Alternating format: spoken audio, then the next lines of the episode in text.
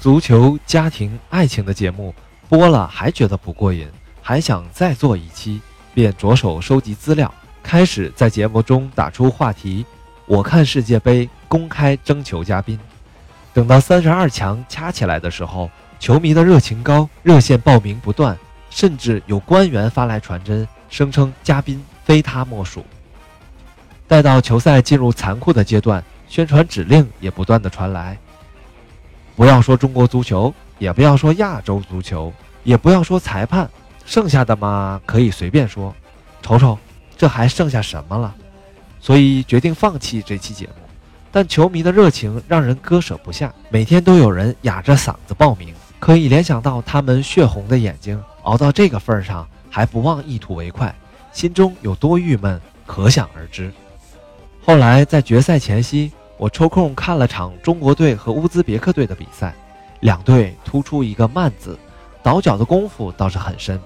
刚刚看完世界杯赛场，这比赛干脆没法容忍。我以一个职业者的心态挺着，和眼皮做着艰苦的抗争，最后到底是没洗就睡着了。醒来以后，听到老婆念叨：“怎么咱们这足球场比人家大了？好像场上的人也不够用啊！”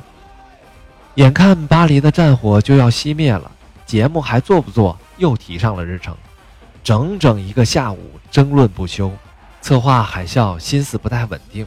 混了十几年，刚分了三居室，正忙着装修，总说你们定，要是做我就写策划案，要是不做我就去买地板。那天四强已经出来了，楼道里总有人为谁是冠军争吵起来，弄得我在厕所都待得不踏实。突然一个念头冒了出来，何不让冠军、亚军争夺国的球迷代表来亮亮相？表面的话题是谁可以夺冠。可以谈的内容却很多，两国的足球传统、足球土壤、足球人才的培养、对职业球员的要求、对输赢的态度等等。好，主意已定，我料理完如厕之事，直奔会议室，道出思绪，立马获得通过。策划海啸和虎迪拉开架势，列出日程表，凌晨决出了决赛参赛队，上午便和他们的大使馆联系。请求协助推荐参与人员，巴西胜了。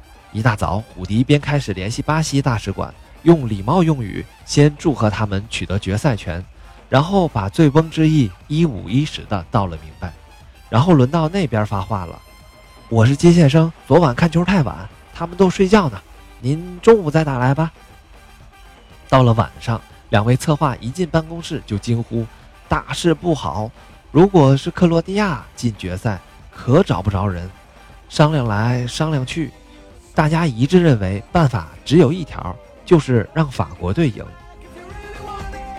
录像那天，双方两国的球迷阵容一露面，我脑子里便冒出一个词语：乌合之众。果然，法国的三人小组既不太懂足球，也不太懂英文，坐在那儿吧，话也跟不上趟。让巴西人狠狠的一顿挤兑，弄得现场观众于心不忍，纷纷倒戈支持纤弱的法国人。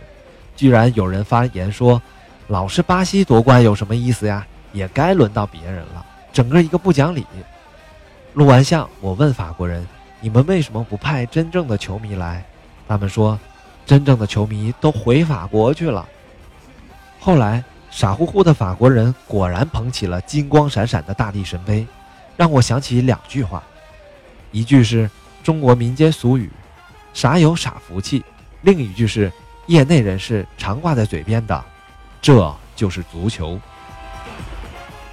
我是睡不着的人，我难以入睡的经历从高中就开始，那是在考大学之前的某一个晚上，我忽然难以入睡，辗转反侧，具体的原因早已淡忘了。现在想来，无非是一旦落榜。街坊邻居会说什么样的闲话？父母将发表什么样的言论？